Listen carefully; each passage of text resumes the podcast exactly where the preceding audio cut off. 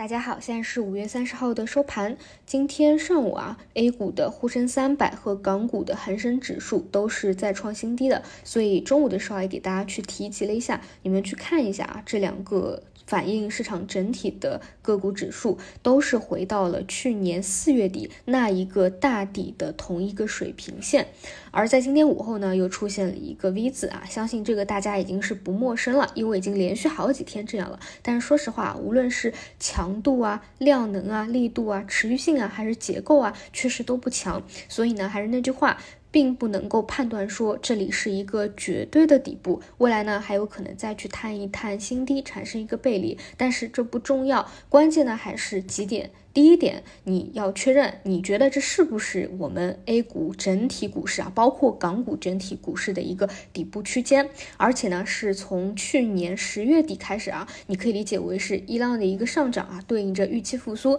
那么今年的二月份到现在的五月份是预期正尾，所以它其实。是二浪的一个回调，那你觉得未来还会不会开启一个三浪啊？真正的一个我们说弱复苏，或者说你再往后一点啊，乃至你看到真的复苏的比较好啊，甚至是一个强复苏。那现在是先去看一个弱复苏，你要确定第二点就是未来到底有没有这个预期，因为不能光看位置低的，位置低它可以给你连续几年位置低，你都赚不到钱的，对吧？那这其实是一个时间成本问题。那一是确定这是低位，二未来有一个预期，那这是最重要的。那第三点呢，就还是一。个结构的问题，你觉得哪些方向啊？现在这些板块的估值和位置确实是非常低位的，你拿的也不会心慌啊，不用不至于说每天都是奔着什么出了一个什么消息啊，哪天涨停啦去这样去做的啊，你拿着中长期。不会很很慌，这些呢是你最近要逢跌啊，要去做好相应的一个布局的规划的，并且呢，我想给大家讲啊，就是现在的 A 股你们也看到了，从去年到现在，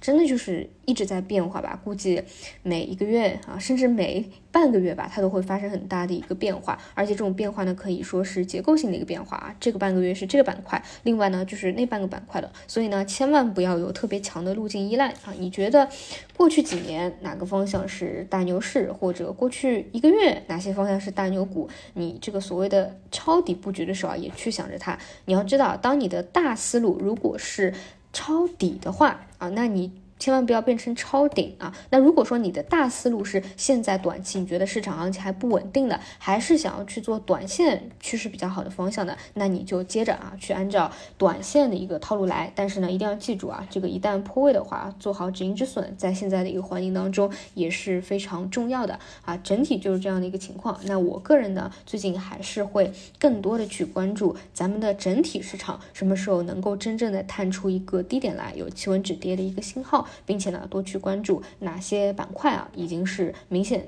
的一个低估低位的一个位置了。所以这些呢，我也给大家讲过，对吧？其实就分成两块，一个顺周期，一个逆周期。那顺周期的其实是最近下跌的一个主力军，原因也很简单，因为这是正尾的嘛，这我们都知道啊，这我们都知道的一个事情，不用去过度解读它。那这些对你来说，你的思考就是，你觉得未来会不会变好？它是不是在一个比较好的价值区间当中？那另一块呢，就是逆周期啊，在顺周期下去的。时候一周期其实表现是会比较好的，那一些在右侧趋势里面的，你当然还可以在里面不断的做波段啊，这是整体两个不一样的思路吧，一个偏左侧，一个偏右侧一些，看大家自己是怎么样的一个逻辑，怎么样的一个思考，好吧？然后明天后面几天的话，还是同样的一个观点啊，更多还是大盘的震荡底部磨底期，板块还是以高速轮动为主。好的，那我们就明天早晨再见。